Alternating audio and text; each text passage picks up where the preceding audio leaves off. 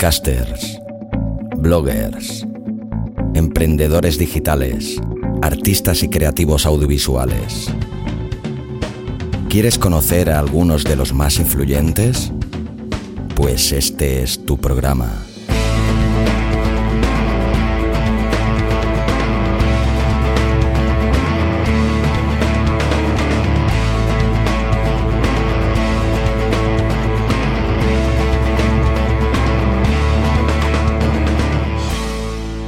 Al borde del abismo.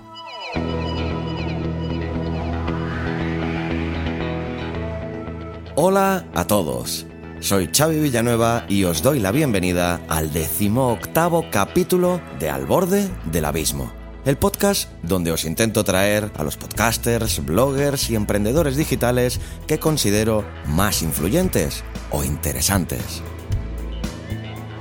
Antes de presentaros a nuestra invitada de hoy, os quiero recordar que Abismo FM hace menos de un mes estrenó un nuevo podcast, Tecnología de la Felicidad, un programa que copresento con el gran Pedro Amador, mentor del cambio, experto en felicidad, un gran comunicador y, por encima de todo, un gran tipo y una de aquellas personas que vale la pena conocer.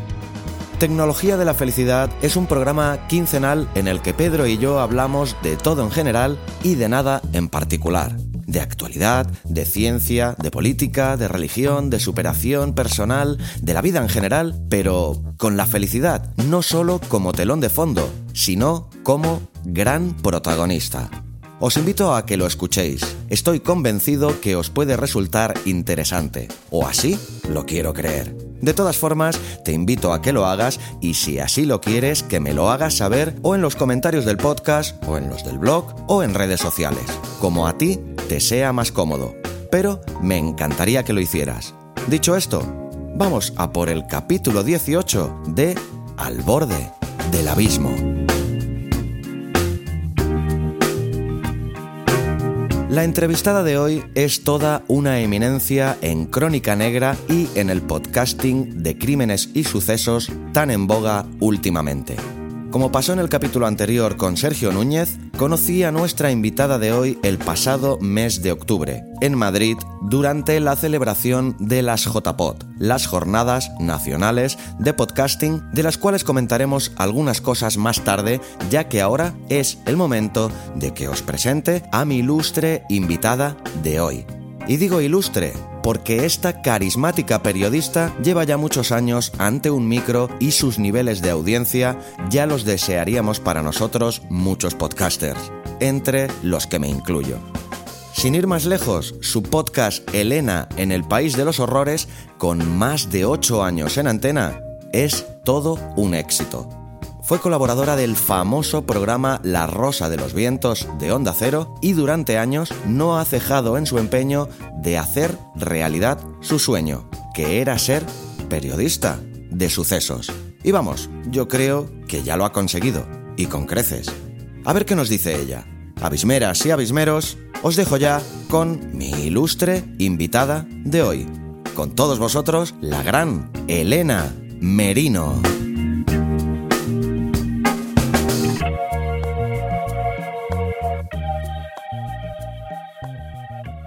Pues bien, abismeros y abismeras, como os acabo de decir ahora mismo en la introducción, hoy tenemos aquí a la gran Elena Merino de Elena en el País de los Horrores. Qué gustazo, Elena, tenerte hoy aquí para charlar contigo al borde del abismo. ¿Qué tal? ¿Cómo estás? No te puedes imaginar lo que me gusta a mí porque me estoy acordando de la, de la cita de Nietzsche, la de Sí. el que lucha con los monstruos. Sí, de ahí viene. Cualquiera que se, se asome al abismo, pues eso, nosotros estamos, ya ves, luchando con los monstruos todo el día.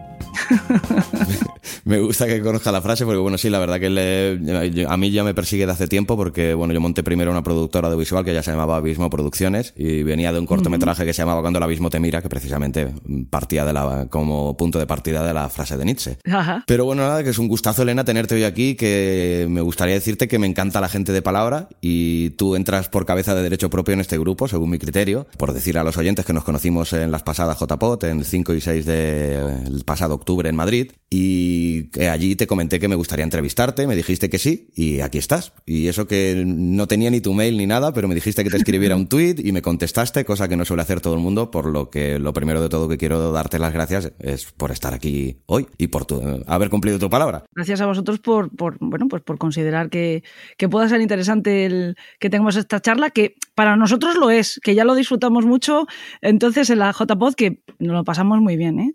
y, ahí nadie grabó, ahí no dejamos, mira que éramos todos podcasters y ahí nadie llevaba una grabadora bajo la mesa y hubiera sido un buen programa, ¿eh? Porque se dijeron muchas cosas muy divertidas todas y muy locas. Cierto, cierto. Craso error no haberlo hecho, porque la verdad hubiera estado muy bien. Porque sobre todo la cena aquella que tuvimos el sábado por la noche, que después de ya finalizada la JPod, en la que estaba también Fran Izuzquiza, Alex Fidalgo, tu, tu, amiga creo que recordar que se llamaba Rocío, me parece que era. Rocío Santos. Ella no es podcaster, ella es una infiltrada de la radio. Eh.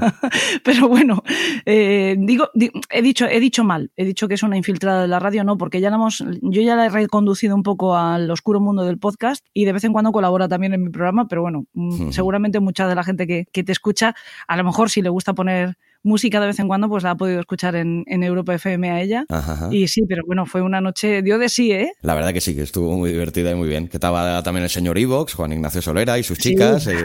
Sí. señor. La verdad que estuvo muy bien, pero bueno, como yo ya tuve el placer de conocerte y eso, pues me gustaría que le explicaras un poquito a los oyentes, a quien no te pueda conocer, pues quién es Elena Merino. Porque, por ejemplo, me choca mucho que en tu currículum pones que eres nacida en Alicante y en cambio estudiaste en la Universidad Pontificia de Salamanca. No sé, explícanos un poquito tu, tu background personal. ¿Quieres la, la verdad o quieres la, versión bonita? La verdad, pero no hace falta que pongas la mano encima de la Biblia. ¿eh? Bueno, la es que la verdad me deja en mal lugar. La verdad es que ah. yo era una estudiante bastante regulera. Era em, durante, me refiero durante el instituto, etcétera. Bueno, digamos que con cumplir el expediente, como se suele decir, ya tenía bastante, pero yo desde muy pequeña, desde muy, muy pequeña, ¿eh? sorprendentemente pequeña, desde que tenía pues, unos ocho años, yo tenía muy claro que quería ser periodista. Creo que fundamentalmente por la, por la influencia de las, del cine. De verdad, muchas veces lo he pensado, tú con ocho años tenías ni puñetera idea de lo que era ser periodista, y creo que sí, porque en casa se veía mucho cine negro. Ah. Y bueno, pues mm, yo crecí con personajes de, de las películas, yo que sé, como historias de Filadelfia o cosas así. Recuerdo que siendo aún más pequeña quería ser detective, por lo mismo.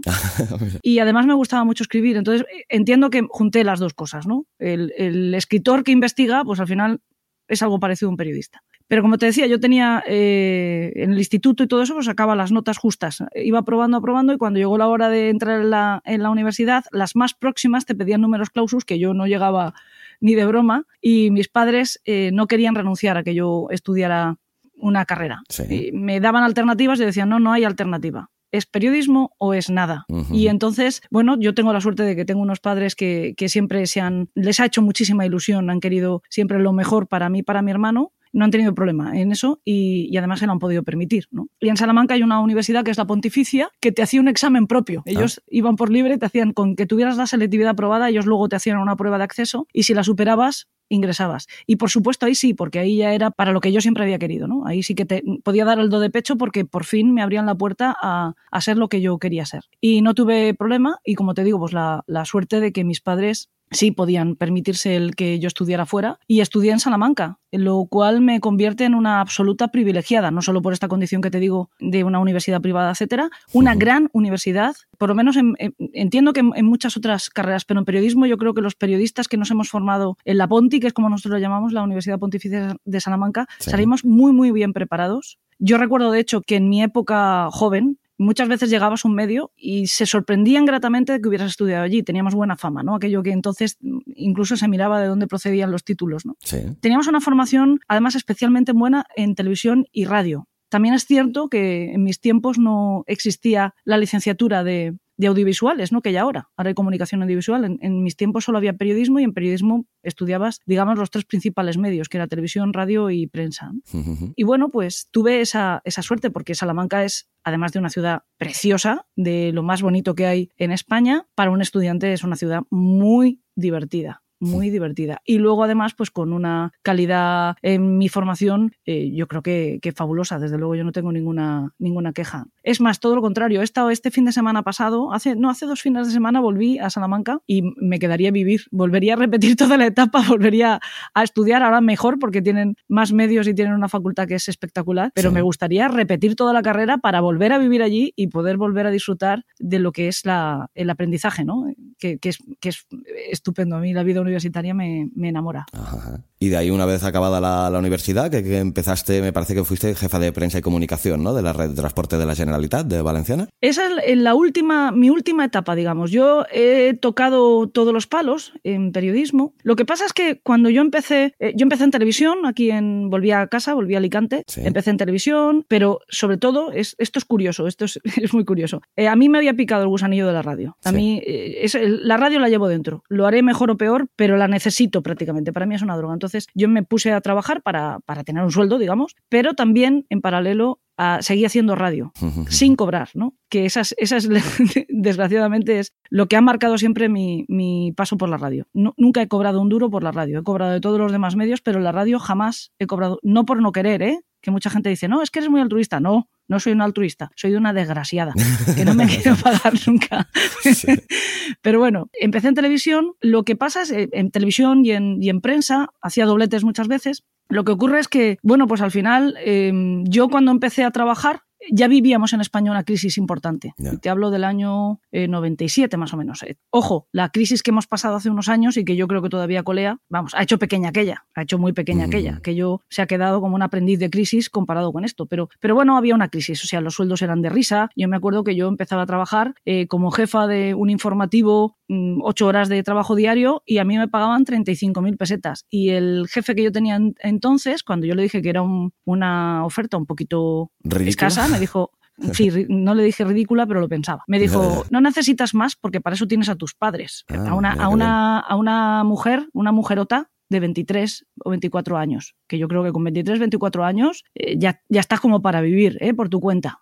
Si te dejan, ¿De claro, que es que ese es el problema. Yo te hablo del año 97. No, pero ¿de qué año eres tú? Yo soy del 74, me parece. Yo soy del 73, soy un, un mm, año mayor casi, que tú, del 73. Pues esto es lo que me dijo aquel individuo. Claro, tenías que hacer dobletes pues para sacarte un sueldo. Es verdad que yo tenía la suerte de que vivía con mis padres todavía, pero no era mi vocación. Yo quería, yo quería tener una vida mía propia, ¿no? Bueno, en cualquier caso, vas dando tumbos y al final quien te ofrecía una, una mejor perspectiva profesional entonces para, para alguien con mi formación era, era trabajar como comunicación, ¿no? En, en, comunicación institucional y empecé a trabajar como jefa de comunicación institucional en la feria de muestras de, de aquí de Alicante. Sí. Y de ahí pues di el salto a agencias de comunicación como copy, como jefa de oficinas, en fin, distintas funciones dentro de comunicación ya seguía siendo comunicación institucional, pero más comercial. ¿no? Uh -huh. Y por último, esta, este trabajo que tú mencionas es mi última etapa antes de, bueno, de la, la, anterior a la que estoy ahora, que sí, durante bastante tiempo fui jefa de prensa y comunicación de el ADIF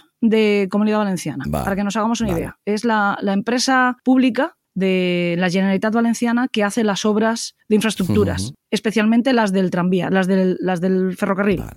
Pero bueno, también otras, otras infraestructuras. Pero especialmente, o sea, es decir, la empresa que, que ha concentrado casi todos los follones últimos de sí. aquí en Generalitat Valenciana, pues ahí estaba yo. Los de la Fórmula 1 y todo esto. Pero tú no serás la culpable de que por no se haya hecho todavía el, el, el corredor mediterráneo, ¿no? Mira, yo te puedo decir que mm, dentro que trabajé, dentro de que trabajé en, en una empresa que se ha visto eh, después en, en el ojo del huracán, eh, realmente se trabajaba de una, de una, manera bastante singular allí dentro. ¿no? Eh, eh, la consellería era mucho más amplia, nosotros éramos una empresa dentro de la consellería y en consellería sí que se podían ver movimientos extraños. ¿no? Evidentemente no los veías tú. Ya. A mí, a mí y, y, menos especialmente yo, porque yo tenía que tratar con la prensa. Entonces, esto cuesta de creer, pero como nosotros teníamos que contar una versión, esa versión era la versión que nos llegaba a nosotros. Claro. Es decir, afortunadamente yo no he tenido que mentir nunca. Ya, ya, en todo caso, a mí me han engañado cuando yo he tenido que contar cosas que después a lo mejor he visto que no correspondían a la realidad. ¿no? Pero yo, yo cuando las he contado estaba absolutamente convencida porque era la verdad que yo conocía. ¿no? Pero bueno, en cualquier caso, desde donde yo trabajaba sí se hacían las cosas bastante bien. Y sí que había una verdadera, tú veías a, a los ingenieros y a, a, la directiva de la empresa que um, eran políticos, pero um, como digo yo, políticos de medio pelo. Ya, ¿no? ya, ya. Cuando tú tienes cargos directivos dentro de, de um, instituciones como una Generalitat, tienes que estar seguramente afiliado a un partido político, lo que tú quieras, pero no eres un político en activo. Claro. Bueno, pues a eso sí que les veías una vocación real por hacer las cosas bien. Fue una etapa, te puedo decir, muy bonita, porque lo que desarrollamos especialmente y principalmente es el tranvía de aquí, de Alicante. Ah, Y se hacían las cosas tan bien que hemos conseguido cambiar la manera de trabajar en, en obra pública. Y eso a mí me parece eh, precioso. O sea, que, que nosotros, por apostar, aunque fuera aumentando el gasto, aunque, o incluso a veces no, ¿eh? A veces todo lo contrario, apostando por, por regresar a una vida más sencilla. Por ejemplo, algo tan tonto como no urbanizar utilizando pavimento, sino regresar al albero en un parque, Sí. eh, aquí se nos comían, aquí se nos... ¡Ah, qué barbaridad! Se nos van a manchar los zapatos cuando llueva. Pero ¿y, la, y la, el gusto que da volver a tocar, a pisar tierra en un parque, ¿no? Y de repente, conforme nos llevábamos el gato al agua y conseguíamos hacer las cosas como eh, apostábamos por ellas, la gente empezó a disfrutar de nuevo de, de otra calidad de vida, ¿no? Urbanística, de, de, efectivamente de más árboles, de más verde, de más tierra, de, de- hacer mucho más humanas, más habitables las ciudades, más sostenibles, ¿no?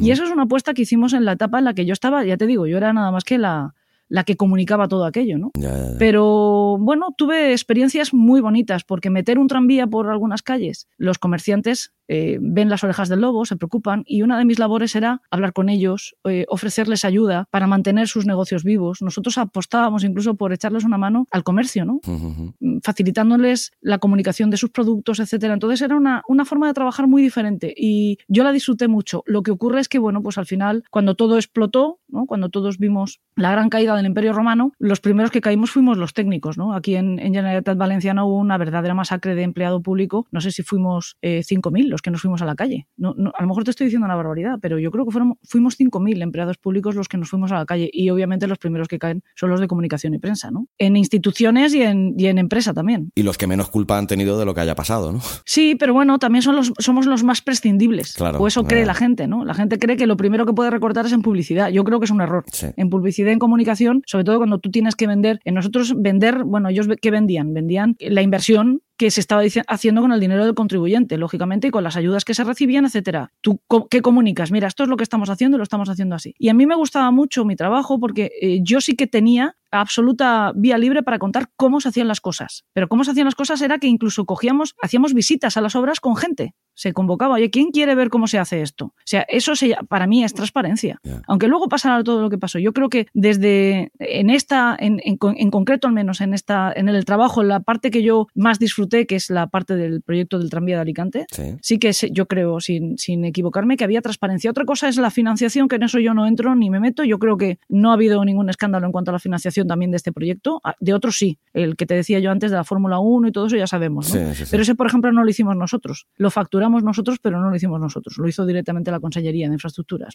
En fin, que, que es una etapa también muy bonita, muy enriquecedora y, y sobre todo eh, lo que más me aportó a mí es la creatividad, el romper barreras y ro- romper límites. Si no te quedas con lo que ya sabes, Claro. si apuestas por formatos diferentes en todos los sentidos, ¿no? Y si eso lo consigues incorporar a tu cabecita, después te lo llevas al terreno que quieras. El romper las barreras, el decir, ¿cómo que no puedo? Claro. ¿Cómo que no, que no me llega? Claro que me llega, pero por este otro camino, ¿no? Claro. Y eso es lo que, te, lo que a mí me aportó esa etapa. Y ya te digo, yo la disfruté mucho, ¿eh? era, era profundamente feliz trabajando allí, pero bueno, pues al final la burbuja explotó y explotó para todos, me temo. Bueno, pero lo bueno que suele suceder en la gran mayoría de casos es que cuando se cierra una puerta o se cierra una etapa empieza otra, ¿no? Y a partir de ahí, si me cuadran las fechas, seguro que es cuando empezaste de colaboradora en un programa referente de la Radio Nacional como es La Rosa de los Vientos, ¿no? Explícanos un poquito esta experiencia. Yo te diría que para mí era eh, cumplir un, un sueño, un sueño muy hermoso. Un sueño que llegaba tarde, pero bueno, pero llegaba, ¿no? Y el poder colgarme una medalla con mucha satisfacci- satisfacción. Me explico. Para mí, el mejor locutor, el, el mejor mago que ha tenido la radio en toda la historia de nuestro país, de los que yo conozco, a lo mejor me faltan conocimientos, pero es el gran Juan Antonio Cebrián. ¿no? Cebrián, sí, sí. yo creo que, que Cebrián hacía, como te he dicho hace un momentito, pura magia, ¿no? Yo estaba estudiando, además me acuerdo que estaba estudiando segundo de carrera, y yo me ponía la radio todas las noches y escuchaba turno de, turno de noche. Me quedaba dormida con los cascos y alguna vez me pegaba algún susto el ínclito Germán de Argumosa, por- porque su voz penetraba en mi cerebro dormido y le escuchaba hablando de cosas, pues como ya, ya recordamos todos, ¿no? A mí me parecía, bueno, me parecía algo único, ¿no? Hipnótico escucharle. Con lo cual, pues bueno, pues yo no llegué nunca a conocer a, a- a Cebrián. Eh, por eso te digo que llegó tarde el sueño, pero eh, mi amiga Rocío, que, hemos mencionado hace un momentito, ella está en Europa FM y también está en, Onda Cero. Y eh, cuando llegaba el verano de, La Rosa de los Vientos, hacían, en vez de cortar y, volver en otoño, pues hacían programas especiales, ¿no? Se iban de vacaciones, digamos, el equipo principal y se quedaba al frente del programa eh, Martín Expósito, que también formaba parte de la plantilla el resto del año, pero bueno, con otras labores, y él tomaba la conducción del programa y hacía su Rosa de los Vientos, ¿no? Y entonces lo que hizo fue pues una escaleta que a él le pareció interesante para el verano y contaba con distintos colaboradores especialistas en las materias que él quería tocar. Y de esa manera, pues no sé si es que a él se le ocurrió hablar de crimen o lo que sea, pero mi amiga Rocío, que sabía mi pasión por el trabajo de Cebrián, se lo sugirió, oye, yo tengo, mi, amiga es especialista en crímenes y tal. Y un día me llamó Martín Espósito. A mí casi me da un pasmo, me da un pasmo porque era la Rosa de los Vientos, ¿no? La Rosa de los Vientos de Juan Antonio Cebrián. Y por supuesto colaboré eh, muy bien. Luego aquello se transformó, empezaron, empezaron a llamarlo el equipo V y tal, porque todos hicimos una gran familia, todos los que hacíamos el programa nos, nos veíamos una vez al año, pero bueno, hicimos un, paquete bastante compacto, nos lo pasamos muy bien, teníamos también bastante libertad y acabamos identificándonos con aquello del equipo V, pero yo siempre he reivindicado que sí, seríamos el equipo V de la Rosa de los Vientos, ¿eh? equipo V de verano, pero de la Rosa de los Vientos. Para mí es importante eh, seguir pensando que yo estuve en el programa que fundó eh, Cebrián, ¿no? Simplemente por sentir un orgullo de mí misma. sentir el orgullo de mí misma de no le llegué a conocer a él, no tuve esa fortuna, pero de alguna manera mi nombre ya está asociado con, con, una estrella, ¿no? Y sí fue, ya te digo, muy emocionante Hablaba de crímenes, como no. A mí cuando me llaman es para hablar de crímenes. Pero yo creo que me lo he ganado a pulso. Mientras que no te llamen para cometerlos, ¿no? No, ya, sí. He pensado a veces diversificar el negocio y volverme a convertirme en sicario, pero no, de momento no, no tengo éxito. Pero bueno, que, como te digo, fue muy bonito y bueno, de, esa etapa pues me llevó, pues lo que te digo, a la gran familia del equipo V, que nos llamamos hermanos y hermanas bueno, yo que soy más macarra les llamo bro a los chicos y sister a las chicas, pero vamos, porque soy más macarra. Es muy millennial, ¿no? Esto de bro. Ah, sí, pero bueno, porque ellos, pero los millennials han aprendido de nosotros, de los macarras. Yo soy macarra motera y seguidora de Hijos de la Anarquía, así que bro. o sea, eso ya es macarra con título, ¿no? soy macarra, pero además eh, con mucho orgullo. ¿Qué pasa? Eso está bien. Pues bueno, Elena, vamos a, desembocar un poquito en Elena en el País de los Horrores, tu podcast, ¿no? Que bajo mi modesto criterio considero que es un claro ejemplo de la profesionalización del podcasting. Además, permíteme que te lo diga, pues creo yo que de un referente en la categoría de crímenes y sucesos, ¿no? Y repito la palabra referente porque creo que en este momento está ya en su octava temporada, si no estoy equivocado, ¿no? El programa, lo pero explícanos un poquito, Elena, cuál es la génesis de Elena en el País de los Horrores y qué lo ha llevado a convertirse en este referente que es a día de hoy. Empiezo por la última. Creo que eh, insistencia, básicamente. el, al final ser un referente, como tú dices, si es que lo somos es por pura insistencia. Bueno, en la génesis del, del programa, mm, pues igual no te lo crees, pero nos tenemos que volver a remontar al año 97 ahí es nada, ¿sabes? Pues ha llovido mucho, ¿eh? Sí, sí, ya lo creo que ha llovido, sí. Eh, yo te decía hace un ratín que, yo empecé, cuando terminé la carrera, empecé a trabajar para, para, conseguir un sueldo, ¿no? Pero al mismo tiempo yo tenía que hacer radio. Ya en la carrera, los últimos años, se había mantenido allí en una emisora que nos permitían a los estudiantes hacer prácticas, pues había tenido mis programitas de radio y tal. Y cuando llegué a Alicante, claro, tú has soñado, tú primero sueñas con ser periodista, pero, pero realmente te sueñas a ti mismo trabajando de una determinada manera. ¿no? Eh, yo ya te comento que yo me crié viendo cine negro, eh, viendo películas de detectives, de periodistas que se enfrentaban a, las noticias más fabulosas y eso no es la realidad de, nuestra profesión, ¿no? No, no. nuestra profesión, pues si vuelves a casa y te pones a trabajar en una televisión local, pues tienes que cubrir desde el balcón que se ha caído a, a la rueda de prensa del político de turno que se va a pelear con el otro, en fin, poco glamour, ¿no? Entonces, eh, pensé que la manera de compensar la parte, digamos, no satisfecha de mi vocación podía ser tener un programa de sucesos, porque es el periodismo que a mí me gusta. Y empecé un programa que se llamaba El Jardín de los Horrores. El Jardín de los Horrores. El nombre viene de... Mm, hay un caso muy, muy famoso que es el de Rosemary y Fred West, muy desgraciadamente famoso, que es un matrimonio de criminales ingleses que mataron a un montón de jovencitas y las enterraron en el jardín de su casa. ¿no? Entonces aquella casa pasó a la historia de la criminología como la casa de los horrores y su terreno el jardín de los horrores.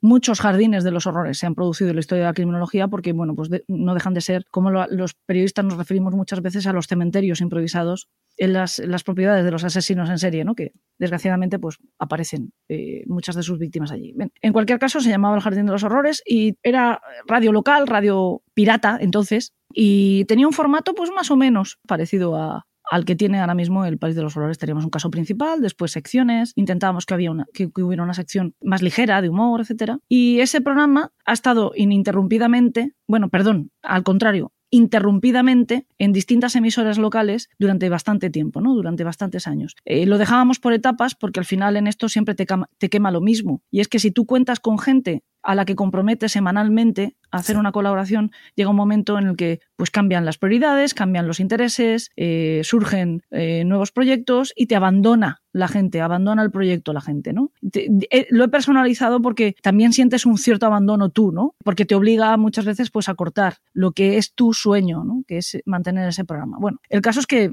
cada vez que volvíamos a, a tener gente suficiente, volvíamos a la carga, ¿no? Y así llegamos, pues hace ocho años, que aquí en San Vicente hay una emisora local. Yo hablé con la directora de programación, le presenté el proyecto, digamos, de hacer eh, un nuevo programa y me dijo que, que ok, que adelante. Para empezarlo, pues yo tuve que tirar de gente muy cercana a mí, tan cercana como mi propia madre. Mi madre tenía una sección. Ah, sí. Mira, todo queda en casa, ¿no? todo queda cargado. Mi madre no me podía dejar tirada porque si no después la regañaba. Y bueno, intenté... Intuyo que comparte contigo la pasión por la criminología también, o, de qué era su sección. Bueno, no te creas, yo creo que mi madre comparte la pasión por su, su hija y bueno, pues por eh, probar algo nuevo, ¿no? Ella también tiene, tiene bastante curiosidad, es una mujer con, mucha curiosidad, siempre está intentando eh, aprender nuevos mundos, ¿no? Y nuevos terrenos y nuevos lenguajes y, aquello de la radio pues no lo había probado nunca. Ella venía a contarnos las leyendas que ahora, ahora nos las cuentan escritores profesionales que las escriben para nosotros, pues entonces eran leyendas que ella tenía que buscar aquí y allá y, bueno, pues buceaba por internet, descubría cosas, entonces venía, no la contábamos, no la contaba porque bueno, no deja de ser una abuela, ¿no? mi madre es abuela y entonces me parecía bonita la idea de que la abuela nos contara el cuento, ¿no?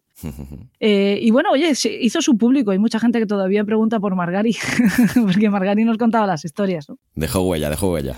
y lo que intenté es cargar eh, todo lo que pudiera sobre mí, porque tampoco tú te fallas a ti mismo, ¿no? Cuando, cuando te quieres fallar, pues bueno, tiras un poquito más y lo consigues. Y bueno, pues fuimos avanzando. Después tuve la, la suerte de conocer pues, periodistas que han estado mucho tiempo, verdaderos veteranos en, el mundo de la crónica negra, como es Juan Ignacio eh, Blanco. Estuvo un tiempo en el programa nuestro. Mm, él es una persona con un conocimiento en estos sobre todo de casuística, que era lo que más me interesaba a mí, enorme, brutal. Y, bueno, durante mucho tiempo colaboró con el, con el programa y eso, eso, casi marca otra, otra fase en el programa, ¿no? Porque es cierto que en el momento que se incorporó él, que llevaba muchísimo tiempo inactivo por una serie de, historias que, que él ha tenido, eh, de repente notamos un incremento interesante en la audiencia, ¿no? Porque nosotros al fin y al cabo lo hacíamos en una emisora aquí local pero luego lo subíamos a internet. Y así se fueron incorporando pues otros colaboradores, sobre todo pues periodistas jóvenes que encontraban una manera también de brearse un poco en este terreno, porque además la crónica negra es muy complicada, es muy muy difícil encontrar trabajo eh, como, periodista de crónica negra, ¿no? Ya no hay inversión, los periódicos casi se nutren de los teletipos y es raro que mm, haya más de un eh, periodista que realmente pueda ejercer eh, especializado en esto y salvo en periódicos ya importantes, ¿no? Cabezas de, capitales y cosas así, ¿no? Sí, porque antiguamente sí que había, perdona que te corte, eh, periódicos tipo eh, El Caso y... claro. Que desaparecieron, ¿no? No, queda ningún periódico de este tipo, ¿no? No, porque es que es muy difícil ejercer este, esta especialidad. Es muy, muy difícil. O sea, siempre lo ha sido, ¿eh? Siempre. Pero de un tiempo a esta parte más, porque el periodista saca muchas veces los colores al que, al que está investigando, ¿no? A los investigadores. Eh, creo que a veces es un error, creo que a veces es un error y creo que se hace muy mal en muchas ocasiones. Otras veces ellos han metido la pata y esto hay que contarlo. ¿no? Yo te contaré ahora una anécdota que me pasó a mí y que, bueno, define un poco el tipo de relaciones que, se viven actualmente entre la prensa y los que realmente tienen que estar investigando el crimen. ¿no? En los tiempos del caso había una colaboración porque los periodistas podíamos llegar donde la policía no podía llegar. ¿En qué sentido? En que ellos tienen una limitación legal. Ellos no pueden sobornar a un testigo porque diga la verdad, ¿no? Y el periodista sí. sí que podía coger y decir, venga, cuéntame, ¿cómo, cómo, qué pasó? No, yo no se lo quiero contar. Y si le doy tanto, y a lo mejor sí te lo contaba. Él, obviamente, la policía no podía hacer eso. Pero entonces el periodista se iba a la Guardia Civil o al policía y le decía, no, me han contado qué tal. ¿eh? Y había una especie de colaboración que, bueno, yo creo que todos hemos visto también en la serie El Caso, ¿no? Eh, más o menos se reflejaba un poco cómo se trabajaba entonces. Y cuando hablas con, con veteranos como Cebrián, como, perdón, como Cebrián, digo yo, como, como Juan Ignacio Blanco o como Juan Rada, sí que ellos sí han trabajado en el caso, te explican efectivamente ese juego que se traía la policía con, con la prensa. Y la prensa era un poco detective también, ¿no? Actualmente no, actualmente es todo lo contrario. Hay una, hay un, claro, obviamente se decreta el secreto de sumario y ahí ya esto es infranqueable. Y no sé, lo que le llega a la prensa, bueno, pues tú tienes que cubrir X informaciones, porque no olvidemos que al final el que está elaborando la pieza es el último de una larga cadena y es el más presionado de esa larga cadena. Y muchas veces es un chaval jovencito que está abriéndose camino y que tiene que demostrar que es mejor que otro, que no sé qué, no sé cuántos. Yo he hablado con, con protagonistas de, de historias muy tristes, de sucesos, y me han contado que cuando les ha visitado la tele les ha dicho, no, pero tienes que llorar. Pero es que yo no tengo ganas de llorar. No, no, pero es que tienes que llorar. Porque vende más, claro. Claro, y si no lloras no te saco. Dices, vamos a ver, eh, ¿qué clase de manipulación es esa? ¿no? Eh, o, que cuando han visto la pieza elaborada sobre su, sobre su historia, pues eh, han oído como contaban que, que, poco menos que estaba su familia pidiendo en la calle y cosas así cuando no era real. ¿no? Mm, todos conocemos ya mm, gente que ha recibido llamadas de determinados programas, sobre todo de televisión, de prime time, de máximas audiencias, y les han exigido que se pronuncien en una u otra dirección más allá de lo que sea la pura verdad, ¿no? O, lo que sea la noticia en sí. Eso da igual. Lo que hay que hacer es el, lacrimógeno, ¿no? que es lo que yo te decía antes, que, nosotros afortunadamente, como no respondemos ante nadie, pues nos da un poco igual y no, no, tenemos por qué entrar en eso para nada, ¿no? Para nada. Yo creo que en mi programa solamente quiero llamar a los sentimientos, realmente, tocar un poquito la fibra y quiero meter un poquito el dedito en la llaga en una sección que ahora ya no tenemos como sección propia, pero afortunadamente hemos incorporado la colaboración de otra podcaster que está haciendo un programa exclusivo de esa materia, que es la búsqueda de desaparecidos. Ahí sí creo que hay que tocar la fibra, porque necesitamos la solidaridad de todos. pero ¿de qué manera hay que tocar la fibra? Pues hablándoles de la gente que queda atrás y que la gente que queda atrás nos hable de la persona a la que echa de menos. No es lo mismo que yo te cuente que fulanito de tal se perdió tal día, tal hora, vistiendo tal ropa, que no sé qué, a que su madre te lo cuente. Si su madre te lo cuenta, seguramente a ti se te haga un nudo en la, en la garganta y alguna lagrimilla se te quede aquí, bordeando el ojo, ¿no? Y eso supone que probablemente después mirarás de otra manera la foto de esa persona igual te quedas con algún rasgo y quién sabe si puedes aportar alguna información, ¿no? Porque al final la búsqueda de desaparecidos eh, se consigue así. Claro, pero ahí estás tocando la fibra como herramienta para intentar ayudar o intentar conseguir. Y en cambio no pues, simplemente para por el morbo o por intentar conseguir más audiencia, ¿no? Efectivamente, eh, de eso se trata, ¿no? Yo, eh, nosotros las audiencias, tú sabes bien que a nosotros las audiencias nos dan, nos tienen que dar igual porque es que no sirven para nada. O sea, no sé con quién hablaba yo hace poco y yo comparto 100% esa, esa opinión y que suena muy mal. Y a lo mejor hay gente que no lo entiende. Pero realmente, realmente, un solo oyente que aporte un mecenazgo de un euro y medio al mes te da más que 200.000 que no te den nada. Exacto. Sí, ¿Sabes? Porque nosotros somos podcasters. Entonces, el podcaster, em, un programa de tele, este, este concepto yo creo que la gente tampoco lo tiene muy claro. Un programa de tele, un programa de radio necesita audiencia, ¿por qué? Porque es lo que le mantiene, mantiene en parrilla. Y si está en parrilla, cobra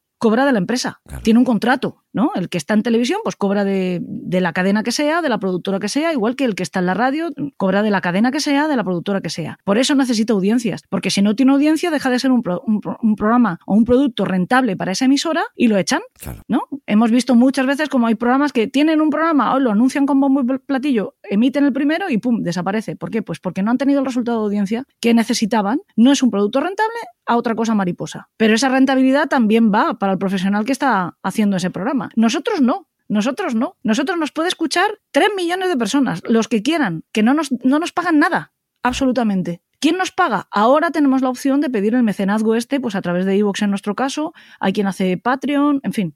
Y la persona que generosamente, porque cree en lo que haces, y quiere, entiende cuando decimos, es que si no nos ayudáis no podemos seguir. Cuando lo entienden y te aportan ese granito de arena, puedes seguir. Pero ojo, puedes seguir porque puedes seguir produciendo el programa. Que nadie crea que aquí hay, algunos que afortunadamente ya están consiguiendo vivir de ello, pero un programa como el mío es muy complicado, ¿eh?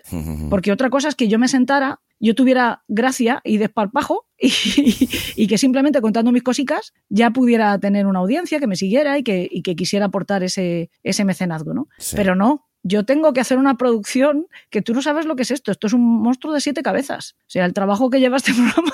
Yo sí que me lo imagino. No sé si todo el mundo llega a imaginárselo, pero yo sí, la verdad que llevo programa de dos horas y más con el nivel de edición que tiene el vuestro y todo, la verdad, que es una producción que yo no sé cuántas horas os llevará, dímelo tú. ¿Qué, horas? Te, ¿Qué te puede llevar a hacer un programa de Elena en el País de los Horrores? Pues mm, depende un poco de la semana, pero muchas veces me lleva la jornada normal, habitual de, cualquier persona. Es decir, mis ocho horas al día, fácil. Porque yo, las, como yo las distribuyo como yo quiero, hay día de palizón, hay día de 12 horas y más, y hay día más liviano, ¿no? Pero también hay que tener en cuenta que hay un trabajo que ese no se luce, ese no se ve. Yo esta semana, por ejemplo, que he subido tarde el programa, eh, ya me da apuro mm, pedir más comprensión a los oyentes, yo ya doy por hecho que me entienden, entonces ya no les pido disculpas si tardo dos días más en subir el programa porque ya lo hago demasiadas, muchas veces, ¿no? Digo, oye, disculpad que esta semana me he retrasado o que... Y lo explico, a veces lo explico y ya no lo explico más porque creo que siempre ya se repite la explicación. Hay veces es porque yo tengo un trabajo también, un trabajo mío que con nómina, ¿no? Y eh, también de vez en cuando pues tengo que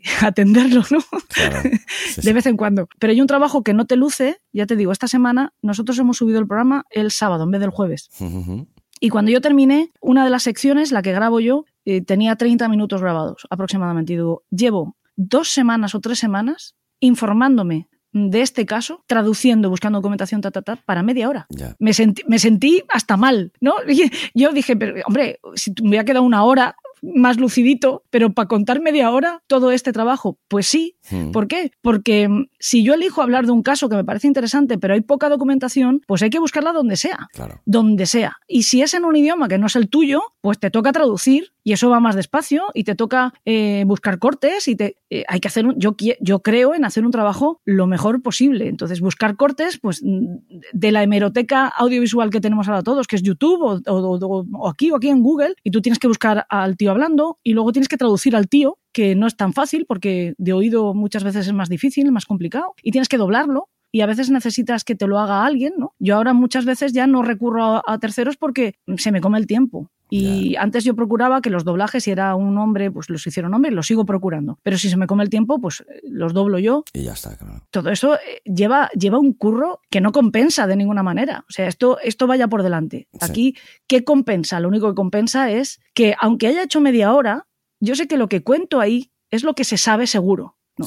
Y eso a mí me hace sentir orgullosa. Y es lo que yo te decía antes, me permite tener la satisfacción de que he conseguido cumplir mi sueño de ser periodista y ser periodista de sucesos, aunque sea de salón. Bueno, yo soy periodista de sucesos de salón, pero muy bien hecho, ¿sabes? Intento que mi trabajo esté muy bien hecho, que luego habrá otros que lo hagan mil veces mejor, que no significa, dentro de mis posibilidades, yo me tengo que sentir satisfecha de mí misma, ¿no? Y no siempre ocurre, pero cuando ocurre, jolín, pues al menos hay que disfrutarlo, ¿no? Y eso, te iba a decir, no está pagado. Sí, te lo pueden pagar, no es nuestro caso.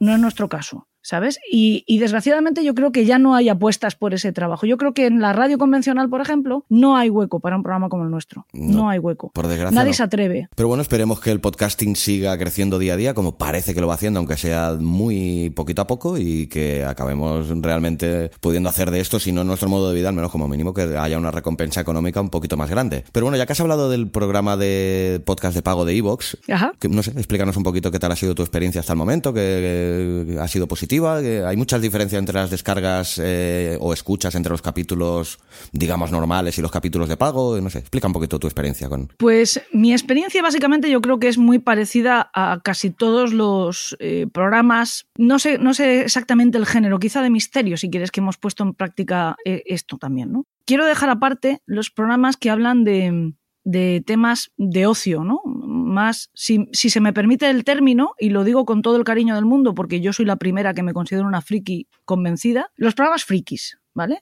Programas frikis eh, me refiero que hablan de cómic, que hablan de cine, de ciencia ficción, todo esto. Estos, yo eh, lo hablaba con los chicos de Tomos y Grapas, porque ellos les va bien, ellos tienen un Patreon, curran mucho, obviamente tienes que hacer un buen producto, y yo le decía, bueno, ¿y por qué vosotros sí lo conseguís y otros no lo conseguimos, ¿no? Y ellos me decían, bueno, pues muy fácil, porque la gente que nosotros nos sigue es gente que a lo mejor luego se va a una tienda de cómics y se enfrenta a todo un mundo para elegir y prefieren pagarnos a nosotros un euro y medio al mes para que nosotros les orientemos. Porque si no, luego se van a la tienda de cómics y se gastan mucho más, ¿no? Y tenía toda la razón, dicen, nosotros hablamos de productos consumibles y entonces orientamos. Claro, nosotros no, eh, no ayudamos a nadie. Nosotros eh, saciamos la curiosidad, si quieres, entretenemos en la medida de lo posible, informamos de algunas cosas, pero no estamos ayudando a nadie a elegir el arma para matar a otro, obviamente, ¿no? no hacemos asesoría del crimen. Y me pareció interesante esa, reflexión que me hacían, ¿no? Pero bueno, como te decía, yo creo que básicamente como la de todos. Realmente el, el tema del mecenazgo de Evox no es nuevo yo desde que tenemos Evox, y yo es hace ocho años, me decía, me decía el señor Evox que ellos llevan nueve, digo, pues mira, soy la abuela Poz yo. Pues bueno, eh, hace ocho años ya podías poner un botoncito que era donativo, ¿no? Que la gente te ayudara. Lo que pasa es que era un botoncito general. En la cabecera del canal tú ponías, si quieres colaborar, pues puedes donar aquí. En siete años, una persona donó. Ostras. He de decir que fue muy generosa porque dio 30 euros. Y yo me impresioné mucho. La siguiente eh, acción que nosotros iniciamos para conseguir autofinanciar el programa fue crear un Patreon. Lo que pasa es que el Patreon, para que funcione, tienes que tener un trabajo muy constante. ¿no? Y sobre todo, nosotros somos un programa de radio o de podcast, como quieras, pero nuestro mundo, nuestro medio es la voz es el audio. Y resulta que nosotros subíamos contenidos exclusivos para los mecenas en Patreon y alguien nos lo cogía, algún mecenas obviamente, y lo subía en abierto en iVoox. Total, no ah. ganaba, no, no, no, no servía para nada. Y Patreon no tiene ningún tipo de medida de seguridad. Y Patreon además te cobra unas comisiones exageradísimas, te las cobra a ti y se las cobra a tu mecenas. Entonces, Patreon no nos gustó nada. Pero en cualquier caso, en casi un año que estuvimos con Patreon, tuvimos 29 mecenas.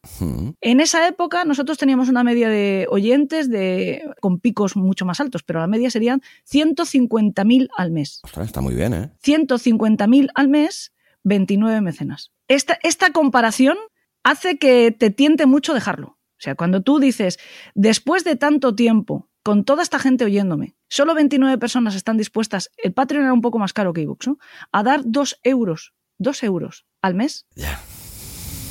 Te, entra una punzada dentro, ¿eh? Y dices, uff, igual no merece la pena que siga, ¿no? Sí, sí, sí, la verdad es que, hombre, desalienta mucho. Mucho. Bueno, después vino Evox con, con esta otra medida que a mí me parece muy, muy inteligente y muy interesante, que es el que tú puedas pedir dinero para que se, algunos de tus contenidos se puedan escuchar. Bueno, y aquí viene otra reflexión que es un poco dura, ¿eh? Nosotros desde empezamos, me parece que las dos primeras temporadas hacíamos una hora de programa. Una hora. Era cómodo, ¿eh? No nos vamos a engañar. Era cómodo. La gente nos pedía más y más y más, pero yo hacía, me iba a la radio, era muy fácil porque yo me iba, me sentaba, hacía mi programita de una hora y me iba para mi casa. Era muy feliz. Podía hacer muchas más cosas. Yo hasta cosía, hasta paseaba a mis perros, veía a mi, a mi chico, se hacía vida. ¿Vale? Bueno, eh, después nos complicamos la vida con dos horas dijimos, venga, vamos a apostar por las dos horas. Yo tuve mucho miedo, pero lo hicimos. Pero bueno, yo seguía yendo a la radio, me sentaba una vez a la semana y seguía pudiendo pasear a mis perros, eh, leer, ¿eh? cosas así como, como leer, trabajar en el programa de la semana siguiente, podía hacer de todo. Vale, y después eh, dejamos la emisora de radio y nos fuimos, apostamos por ISP Media Radio. Y entonces decidimos hacer lo mismo, pero una vez al mes. Lo que pasa es que una vez al mes nos íbamos a un a una estudio profesional con un técnico y grabábamos cuatro programas, los cuatro programas del mes. Ah, vale. Seguidos. y además dijimos, vamos a rizar el rizo, vamos a sacar uno de, una parte del programa, una parte importante para nosotros, que era las dramatizaciones, y hacemos un programa anterior. Los martes eh, hacemos un programa cortito que se llama Los Asesinos del País de los Horrores, con la dramatización del caso que vamos a contar, y luego nuestras dos horas de radio. Claro, cuando entras en el mundo podcast, olvídate de los tiempos. Ya lo de las dos horas es un chiste. Ya son dos horas a veces, en el mejor de los casos, pero normalmente dos horas y cuarto, dos horas y media, tres horas, cuatro horas. Bien. Y además con la complicación de que, aunque es el mismo trabajo, es decir, tú haces cuatro programas al mes y los juntas y si tú te sabes distribuir los tiempos, bueno, pues esto no lo sabe hacer todo el mundo. Y como nosotros teníamos muchos colaboradores, pues no siempre funcionaba, ¿no? Fallaban porque se relajaban, se confiaban y llegaba el momento de grabar y no lo tenían bien preparado, en fin y esto me hacía a mí sufrir mucho. Y luego estaba el fenómeno espía media, que eso es harina de otro costal. Ese tema, digamos que no, que no estábamos en la misma sintonía y valga el comentario, ¿no? Pero la cosa se complicó, ya no éramos dos horas, éramos dos horas y media, dos horas y cuarto, más un programa los martes de 20 minutos de media, ¿vale? Todo eso gratis, gratis. Nadie nos ha pagado nunca. Quiero decir, Spy Media no pagan y no nos pagaron. Eh, nosotros pagábamos nuestros propios viajes a Madrid, nuestro equipo para grabar en casa cuando había que hacerlo, todo lo demás. Bien. Y de repente surge esta idea del, del mecenazgo este. Entonces, lo que nosotros hicimos es producir una serie aparte una serie. Teníamos muchas ganas de hablar de Deep Web, hicimos una cosa más sencilla en formato, que eran entrevistas a grandes especialistas de distintos aspectos para hablar sobre Deep Web. Y decidimos que ese programa sí teníamos que cobrarlo. un euro y medio al mes. Un euro y medio al mes. Vale, nos llovieron de todos los colores. Pero un euro, un euro y medio al mes no solo te permite oír ese programa, te permite oír todos los programas de pago, claro. El que ese primer mes apostó por nosotros pagó un euro y medio al mes para escuchar un programa de dos horas. Pero si al mes siguiente siguió apostando por nosotros, ya tenía dos programas de dos horas. Claro. ¿Sabes? Y el que ha llegado al séptimo mes de tener nosotros este mecenazgo, pues con un euro y medio al mes ha escuchado siete programas de dos horas y pico, ¿sabes? Y ahora más. El caso es que, eh, pero quiero, quiero subrayar esto. Es decir, todos, todos absolutamente, los que pagan y los que no, empezaron escuchando una hora de Elena en el País de los Horrores y ahora escuchan dos horas y cuarto de media, dos horas y media, a veces más, más otro programa los martes que dura aproximadamente 20 minutos. Todo eso gratis. Es decir, hemos aumentado nuestra oferta gratuita, ¿vale? Sí. Y hemos puesto un programa, aparte de Elena en el País de los Horrores, que además era monográfico, especializado en un tema muy concreto, para quien nos quisiera ayudar. Y de hecho, yo siempre he dicho lo mismo. No escuchéis el programa solo porque el contenido os interese. Estamos pidiendo ayuda. Es decir, si os gusta lo que hacemos, joder, apostar por nosotros. Es un euro y medio al mes. Bueno, me han llamado de todo. Me han llamado hasta opresora. Me han dicho que me aprovecho de los pobres. Ay, señor. Me han dicho que igual tendría que darme cuenta que no somos lo suficientemente buenos como para estar en una emisora y que nos paguen por nuestro trabajo. Me han dicho de todo, de todo, Xavi, de todo. Me lo puedo imaginar. Bueno, hay uno que incluso, lo que pasa es que eh, obviamente ahí tiene que haber algo más personal, ¿no? No, no sé exactamente. Ah, uno me, me, escribió, ¿por qué no te suicidas? Ay, madre. ¿Por qué no te suicidas? Yo se lo explicaría, pero bueno. ¿Por qué no me suicido? se resume fácil, porque no me da la gana. y luego, esa persona se gastará no un euro y medio, sino lo que le dé la gana en cualquier otra tontería no le dará la más mínima importancia, pero... Pero si es que fíjate, Xavi, si a mí me da igual, quiero decirte, yo no, yo no, nunca he pedido explicaciones por en qué invierte cada uno su dinero, ni he pedido explicaciones de si se tiene o no se tiene. Hay gente que ha querido explicarme con mucha amabilidad que le cuesta llegar a fin de mes y que no tiene ese euro y medio. A mí no me lo tienen que explicar, porque yo estoy encantada con cada uno de mis oyentes cada uno de ellos. No puedes, no pasa nada. Yo te estoy dando el mismo producto que tenías, no te estoy engañando. Te estoy siendo leal. Te estoy siendo leal. Tú has apostado por mí durante ocho años por escuchar mi programa. Yo te lo agradezco dándote mi programa, como he estado haciendo hasta ahora, incluso más. De momento porque puedo. Siempre digo lo mismo. De momento porque puedo. El día que no pueda, pues no podré. Pero de momento puedo y yo estoy respondiendo a tu lealtad con lealtad. Pero esto no se ve en, en muchos casos. Entonces, tú de repente te inventas algo nuevo y la gente te insulta. Pero es que te, decían razonamientos como, oye, que bastante, bastante que te sigo. Y yo decía, bueno, entonces yo me voy a ir a un bar y voy a pedir un café. Y a la hora de pagar, cuando el camarero me diga, oye, que es un euro y medio, le voy a decir, pero, pero tendrás la desfachatez de quererme cobrar. Encima que he venido a tu café y no a otro a tomármelo. En vez de irme al bar de enfrente a tomarme el café, he venido al tuyo y vas a querer cobrarme. Es igual de ridículo el argumento. La verdad que sí. Igual. Y yo llegaba a poner, claro, tú tienes que publicitar esto, que la gente se anime, tú lo vas contando, entonces yo voy contando de vez en cuando en redes sociales y siempre hago la misma comparativa. Eh, señores, es un euro y medio al mes, que es lo que toca, lo que cuesta un café. Pues no me han llegado a hacer, pero testamentos razonándome que en qué país vivo que un café y medio no cuesta aquí. Eh, o, sea, un café y medio. Digo, un café no cuesta un euro y medio. Digo, pero de verdad, este tío se ha tirado 10 minutos escribiendo todo este texto para decirme que estoy engañando por decir que un café cuesta euro y medio. ¿De verdad? O sea, ese es el grado y, ojo, eso pasa aquí. No nos engañemos, que, a mí me parece que somos maravillosos los españoles para muchas cosas, pero somos unos cutres para otras, ¿eh? Sí. Somos, me meto, me meto yo también, ¿eh? Estoy de acuerdo. Que somos un poco cutres, porque yo hace poco estaba hablando con un chico y yo pensaba que el podcast profesional se daba en Estados Unidos. Y el otro día estuve hablando con un chico italiano y me decía, no, pero tal. Y resulta que en nuestros vecinos esto se considera. Y el otro día, pero es que nosotros nos tiramos piedras contra nuestro propio tejado. El otro día leía yo en Twitter a un podcaster, no sé quién era, decir que ellos no cobran porque los hobbies se los pagan ellos. Que a mí me parece muy bien, me parece muy bien. Tú puedes jugar al tenis como afición y luego está Rafa Nadal. Sí, claro. Yo no soy Rafa Nadal del podcast, no lo soy. Eh, muchos de los que hacemos eh, mecenazgo, pedimos mecenazgo, no somos a lo mejor Rafa Nadal, pero somos el tío de la escudería de Rafa Nadal si quieres, ¿no? No sé si se llaman escuderías, equipo. Entiéndeme, somos profesionales, hacemos un trabajo profesional. Si no es bueno, no pagues. Exacto. Si no te gusta, no pagues. Si te gusta lo suficiente como para oírnos, pero no pagarnos, escúchanos, guay. Si tenemos producto gratis. Pero déjanos vivir, déjanos vivir, porque si no, lo que va a pasar es que el mío y el de mucha otra gente desaparecerá, porque yo le dedico, como te he dicho antes, casi ocho horas al día al programa, porque tengo la suerte de que mi trabajo de verdad me lo permite, me deja que yo haga eso. Y tengo la suerte de que mi jefe también, porque mi jefe me podría estar exigiendo más, ¿no? Si no, evidentemente esto no podría ser. Si yo tuviera que trabajar en una empresa de otro tipo, no habría programa. No lo habría. Habría lo que teníamos antes, a lo mejor una hora, con la mejor intención y siempre y cuando tuviera el respaldo de una emisora que me pusiera un técnico y por lo tanto yo me ahorrara el tiempo de edición. Me pudiera centrar nada más que en el trabajo de, redacción ¿no? y de dirección. Ahora es imposible, ahora lo tengo que hacer yo, el, el 90% del programa lo hago yo no, ya no tengo, no tengo equipo. O sea, tengo mis colaboradores, que afortunadamente los tengo, ¿eh? ojo. ¿Y, qué colaboradores tengo? tengo para mí lo mejor que hay en cada uno de los ámbitos que tratamos. Lo mejor son unos fuera de series y además que no hace falta que les diga, ven, que lo dejan todo. ¿Eh? siempre están dispuestos a ayudar, pero es cierto que la parte de redacción la cargo yo con ella. No hay otra, no hay otra manera, ¿no? De dirección, de edición, de todo eso, cargo yo con ella. Y oye, muy bien, que yo estoy muy contenta y, de la mejor manera que puedo lo voy sacando. Pero resulta horrible recibir ese tipo de mensajes negativos, ¿no? Porque desalienta absolutamente, ¿no? No entiendo. Obviamente hay mucha gente que ya entiende qué es lo que pretendemos cuando pedimos, ¿no? Desde este comienzo de esta temporada, además, ya te digo, yo siempre estoy dispuesta a dar antes que pedir, ¿eh? Siempre. Pues desde comienzo de esta temporada, ese programa de mecenazgo se ha convertido en uno semanal más en el momento que podemos eh, un quinto programa al mes. Es decir, que ahora por un euro y medio al mes, la gente que nos, que nos apoya tiene cuatro programas extra y a veces cinco y a veces cinco, ¿no? Y aún así lo pueden encontrar caro a alguien. es curioso. ¿eh? Teniendo cuatro horas de, programación por un euro y medio, y, pueden encontrar descabellado que, intentemos monetizar nuestros podcasts, ¿no?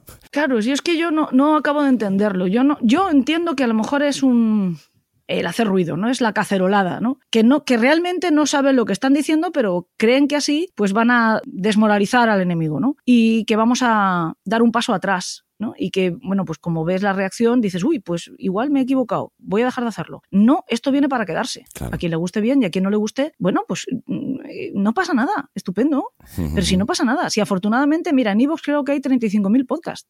Y supongo que muchos de ellos son gratis. Exacto, ¿sabes? Oye, que el mío lo es. Es que encima hablamos así, parece que el nuestro fuera. El mío lo es. Mi programa es gratis. Es que Elena en el País de los Horrores es gratis. Los dos, Elena en el País de los Horrores y Los Asesinos, eh, uno de los spin-off del programa ま es gratis. Hay que pagar por escuchar eso que nos hemos inventado ahora, que se llama los apéndices del País de los Horrores, que a Fran Izuzquiza le hizo mucha gracia el nombre. Reconozco que tal vez no sea el más adecuado, pero, pero jolín, pues es que hace honor a, lo que, de lo que se trata. Se trata de la ampliación de uno de los temas.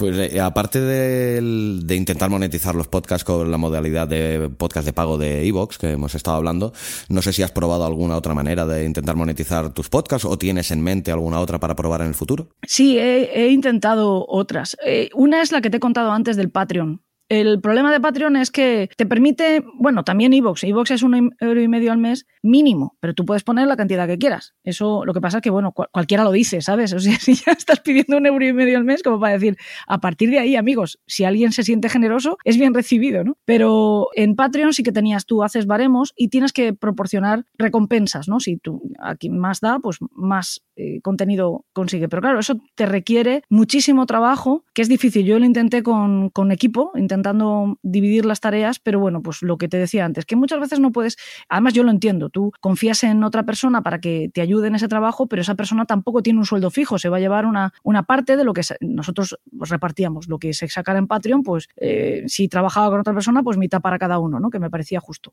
Pero ¿qué pasa? Que estamos hablando de cantidades ridículas y a lo mejor el, tiempo de trabajo eh, no te compensa porque lleva mucho tiempo, más los programas, más una serie de cosas. Entonces es complicado. A mí cuando me hablan de que en Estados Unidos hay podcasts que tienen plantillas de 30 personas, son 30 familias viviendo de eso, jo, qué bonito es, ¿no? Qué pues bonito. Pero bueno, aquello era muy complicado por lo que te digo, porque te exigía demasiado tiempo y yo me falta tiempo para cumplir con lo que tengo que hacer actualmente, ¿no? me falta tiempo. Por ejemplo, tengo deuda ahora mismo con mis oyentes de uno de los apéndices de la semana pasada porque quiero hacerlo bien y requiere que me documente bien y no he tenido el margen suficiente como para prepararlo. Por eso te digo que ese no, funcionó. Durante un año eh, conseguimos como máximo 39 Patreons, muchos de ellos de 2 euros, otros de 5 mm, no te compensa. Otra de las cosas que tenemos puesta en marcha es una tienda en, Facebook. En la fanpage de Facebook te permiten tener una tienda que no deja de ser exponer lo que tú puedas vender. Ah, eh, yo tengo un libro que, que ahora vendo yo porque, bueno, pues saqué una reedición cortita y me parecía más interesante venderlo yo y distribuirlo yo porque mm, sacaba más, más beneficio. Y tenemos ese libro, tenemos el libro de algún colaborador, que obviamente de los libros de los colaboradores el programa no se lleva nada, eso es para el autor de ese libro, nosotros ahí no tocamos nada, pero lo tenemos porque es un escaparate, bueno, pues la gente puede encontrarlo ahí también. Y luego tenemos pues una serie de merchan y de productillos que nos parecía que estaban asociados con, el programa, de bisutería y de cosas de esas. Bueno, te puedo decir que desde que está puesta la tienda hemos vendido dos tazas. dos tazas.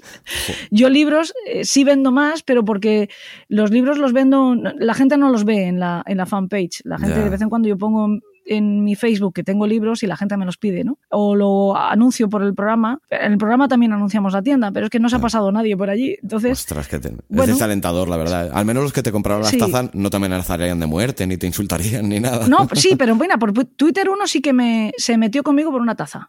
Además, también de una forma muy, muy poco elegante. En plan groserote y sí, muy mal. Y luego eh, trajo con pinches, pero bueno, fueron un par. Yo voy teniendo suerte en Twitter, que dicen que es un nido de víboras, yo voy teniendo suerte en Twitter. Y fue precisamente, fíjate, es que también en tema de podcast hay unas guerras que yo no acabo de entender, ¿no? Hay como una división entre los que queremos monetizar y los que están absolutamente en contra de monetizar, que parecería lógico que solo estuvieran en contra de la monetización de los podcasts el oyente de podcast. No, pues hay podcasters que están en contra. Pero no solo en contra de hacerlo ellos, sino en contra de que lo hagas tú. Que digo, bueno, majo, ¿me voy a tu, a tu casa a criticarte la alfombra o algo? No. Pero bueno, pasa. Pero luego hay otra guerra que yo no acabo de entender, y que tú también conoces porque la vimos muy de cerca en, el, en las JPod, que es esta guerra que hay eh, con la palabra calidad. Si tú mm, asocias, si tú dices la palabra mágica calidad relacionada con podcast, de repente hay un montón de suricatas que te miran. ¿no? Y a ver, ¿qué es lo que vas a decir? ¿Que quieres calidad o que no la quieres? ¿no? Y depende de lo que digas, eh, te ataca un equipo de suricatas u otro. Yo digo lo mismo, dejar vivir que cada uno haga lo que le da la gana, que lo bonito del podcast es lo democrático que es. Exacto. Que cada uno podemos hacer lo que queramos, ¿no? Incluso más allá de lo que me parece moralmente conveniente, ¿no? Pues lo puedes hacer. Si quieres hacer un, podcast de haters, que es lo que me parecería moralmente inconveniente, pues lo puedes hacer si quieres. También, claro, sí, sí. ¿Sabes? No pasa nada, porque eh, si tú mañana haces un podcast insultándonos, no, pero criticándonos al resto de podcasts, no podemos decir nada hay que comérselo, a no ser que, claro, que nos insultes, que eso ya es otra cosa, ¿no? Pero si nos quieren poner verdes, oye, aquí estamos para exhibirnos también, ¿no? Y bueno, pues hay cosas que vienen con el oficio, ¿no? Pero que además se me ocurren mil maneras o mil cosas que podían generar controversia, pero precisamente el intentar buscar mayor calidad a tu producto no me parece que debiera generar nada, ¿no? Exacto, pero claro, es que de repente eh, yo creo que se ha entendido mal el mensaje.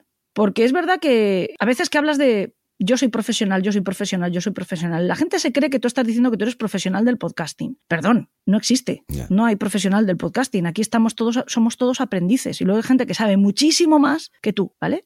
Porque hay muchísima, hay mucha gente que ya lleva muchísimos años que sabe perfectamente esto de qué va, que aprende, que lee, que se informa y que vive el mundo podcasting de una forma muy apasionada y muy bonita. Y luego otros hemos llegado de rebote y lo que hacemos, yo, de lo que sé es de asesinatos, no sé de más. Y luego he aprendido a manejar mm, medianamente mal un programa de edición y una mesa de mezclas. Fin. Y a veces lo hago muy mal y me lo dicen, oye, qué mal se oye, ¿vale? Es decir, que no me, yo, no, yo no voy de maestra de nada. Yo sé de crimen y además, sobre todo, sé casuística. Luego el análisis del crimen que lo haga un criminólogo. Ya, ya, ya. Quede claro, ¿no? Pero cuando yo hablo de que yo soy profesional, yo soy profesional para elaborar un contenido que pueda aparecer en un medio de comunicación y que puedas fiarte de lo que dice, porque soy periodista. Entonces, puedo eh, garantizar cierta calidad en la redacción y luego por mi código deontológico, por mi ética profesional, puedo garantizarte que yo he comprobado esa información. Eso es lo que, ese es el aval que yo saco a colación cuando hablo de profesionalidad, ¿vale? No otro. Cualquier chaval, cualquier chaval, chaval que esté todavía en el instituto, me refiero, que sepa manejar un programa de edición mejor que yo, que los haya patadas, y una mesa de edición mejor que yo, que los haya patadas, es un profesional mejor que yo, entre comillas lo de, lo de profesional, por lo que te decía antes, porque no existe como profesión, pero es un profesional mejor que yo del podcast. Pero yo, a mí me gusta que ese chico, esa chica, se preocupe por que suene bien, porque los contenidos que, que aporte, si quiere que sea de humor, sean divertidos de verdad, si quiere que sea crítica de cine, pues que se haya visto las pelis. Es decir, que yo me pueda fiar de lo que me va a contar. ¿Sabes? Eso es lo que yo entiendo cuando pedimos, porque yo soy de las que pide calidad. Pero cuando digo eso, cuando digo pido calidad, pido que el, que el contenido no sea vacuo, a no ser que sea de eso de lo que va el tema, ¿no? De la vacuidad. Yo soy la primera que se cabrea cuando veo un tráiler de una peli en el cine, ¿no? Ay, mira, van a estrenar una peli de terror. Me voy a ver la peli y resulta que no era de terror. Pues me cojo un cabreo de mil demonios. Pues sí, la verdad. Porque me siento un poco estafada. Y lo que es peor, a lo mejor la peli es buenísima, pero como me ha cabreado, ya no me gusta. Me pasó con El Bosque. La película, que es una gran película, cuando fui a verla pensé que iba a ver una película de terror y durante mucho tiempo aborrecí esa película porque me sentí estafada. El tráiler te vendía eso. Claro, años después la volví a ver, ya sabiendo que no era de terror y ya se me había pasado el cabreo, y me pareció una gran película, muy chula. Pero cuando yo la vi, la aborrecí. Porque me habían vendido gato por liebre. Pues esto es un poco lo mismo. Esto es un poco lo mismo. Cuando pedimos calidad es, preocúpate de que se oiga bien, preocúpate de no tirarte 10 minutos diciendo, bueno, pues, pues bueno, que si lo quieres hacer algo, que nadie te lo está prohibiendo. Ya pero no esperes que yo te siga, ya está, no pasa nada, pero es lo mismo que he dicho antes. Ni me critiques a mí por no hacer lo mismo que tú, ¿no? Por hacer algo diferente. Exacto, mira, qué maravilloso es para el podcasting, qué maravilloso es que haya Podium Podcast, qué maravilloso. Ojalá cada emisora de este país tuviera una plataforma de podcast como Podium Podcast. Estoy totalmente de acuerdo. Serían oportunidades para todos, oportunidades. Y ya no hablamos de monetizar, hablamos de, proyectar. Porque si tú haces esto, por más el que me dice a mí, no, es para mí es un hobby. Muy bien, es un hobby. Admite al menos que es un hobby exhibicionista. Porque el sentido que tiene hacer un podcast es que te escuchen. Si no, para que te oiga, para oírte tú, pues no sé, te grabas tú. Apaga y vámonos. Sí, sí, sí. Claro. Entonces, si tú haces un podcast es porque lo que quieres es que te oigan. Y además, no me engañes, no quieres que te oigan tus amigos. Quieres que te oigan tus amigos y que tus amigos hablen con sus amigos y, que cuanta más gente, mejor. Y a nadie le amarga un dulce. A todos nos gusta ver el numerito de descargas aumentar, ¿no? Ir pasando de las cuatro cifras a las cinco cifras y etcétera, etcétera, ¿no? nos encanta porque si no, no tendría mucho sentido, ¿vale? Y no cobres nunca si no quieres, pero no me fastidies. Si, te, si entras en, un, en una plataforma como Podium Podcast, automáticamente duplicas la audiencia, porque ellos tienen una audiencia cautiva, brutal, entonces automáticamente te dan la oportunidad de que mucha más gente te escuche. Y de esa gente que te escucha para probar, habrá quien se quede y habrá quien no repita. Estupendo. Mientras que si estás en una plataforma como Evox, que ojo, ojo, yo mm, estoy muy contento, muy feliz, pero no tienes, no tienes la posibilidad de proyectarte más allá de lo que consigas que se te oiga, ¿no? Que, que tú proyectes tu voz eh, y te oigan. Nosotros nos fuimos a Spain Media Radio y sí notamos un aumento de la audiencia. ¿Por qué? Porque allí estaba también la escóbula. Y la escóbula arrastra audiencias. Entonces, si tú te vas con la escóbula, hay gente que te va a escuchar porque conoce esa plataforma a través de la escóbula. Entonces dice, a ver, ¿qué más, ¿qué más tiene aquí? ¿Qué programación tiene? Y a lo mejor descubren algo que les interesa. A mí, mucha gente, a fecha de hoy, ocho años después, me dice, os acabo de descubrir. Claro, es que llevamos ocho años, sí, pero ocho años siendo pequeñitos. Nunca es tarde, ¿eh? Para que te descubran. bueno, no, yo estoy encantada, claro. Y oye, a mí, a mí, yo soy la primera que me encanta descubrir una serie o un podcast cuando llevan no sé cuántas temporadas porque tengo, tengo días y días para escuchar, ¿sabes? Me encanta eso. Puedes hacer maratón, sí, sí, sí. Claro, puedes hacer maratón. Pero mm, es eso, o sea, es que la calidad nunca sobra de ninguna manera. Y luego, si no quieres, no cobres. No pasa nada. Pero calidad, pídela, pídetela a ti mismo. Pues a colación de que has hablado ahora de la escóbula de la brújula, comentábamos antes fuera de micro, de que escuché del programa de la escóbula de los horrores, que bueno, me ha dado la sensación de que te quedó una sensación un poquito de agridulce, ¿no? Con esta experiencia. Explícanos un poquito. no, una, más que agridulce, bueno, agridulce sí, pero sobre todo bipolar. una sensación muy bipolar.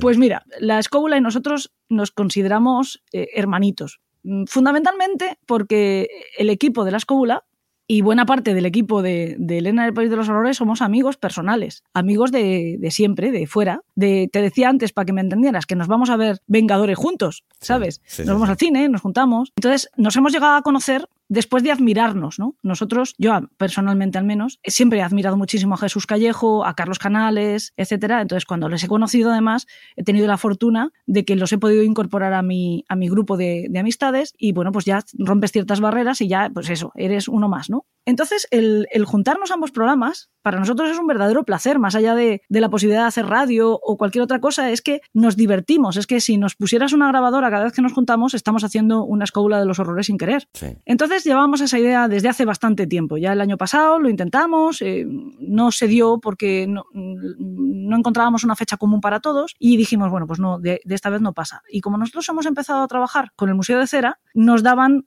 la opción del lugar, ¿no? Ya teníamos el lugar, el lugar además nos parecía muy apropiado para ambos programas, buscamos sí, un sí, tema sí. y el tema que parecía que podía también casar con ambos programas, ellos hablan de historia y de leyenda y nosotros de gente muy mala, pues salió Bandoleros, ¿no? Que además era el tema que quería Jesús Callejo por, por todas y por todas porque él quería hablar de, del Pernales Sí, sí, sí. de otro, de otro bandolero. Se le había metido en la cabeza hablar de ese bandolero. Entonces, por eso también comentábamos en el propio programa que llevábamos riéndonos con, con la, pro- con la preparación ya semanas, ¿no? Ya. Bueno, y se dio la circunstancia de, mm, de poderlo hacer allí y nosotros durante el programa lo pasamos muy bien. Eh, y la gente que estaba allí en, en el Museo de Cera se lo pasó pipa, pipa. Entonces, conforme terminamos, todo el mundo nos felicitó, todo el mundo se rió, el ambiente fue muy bueno. Entonces, acabamos con un exquisito sabor de boca, ¿no? Estábamos felices. Oye, qué bien nos lo hemos pasado, ya planeando la siguiente vez, todos, todos, todos.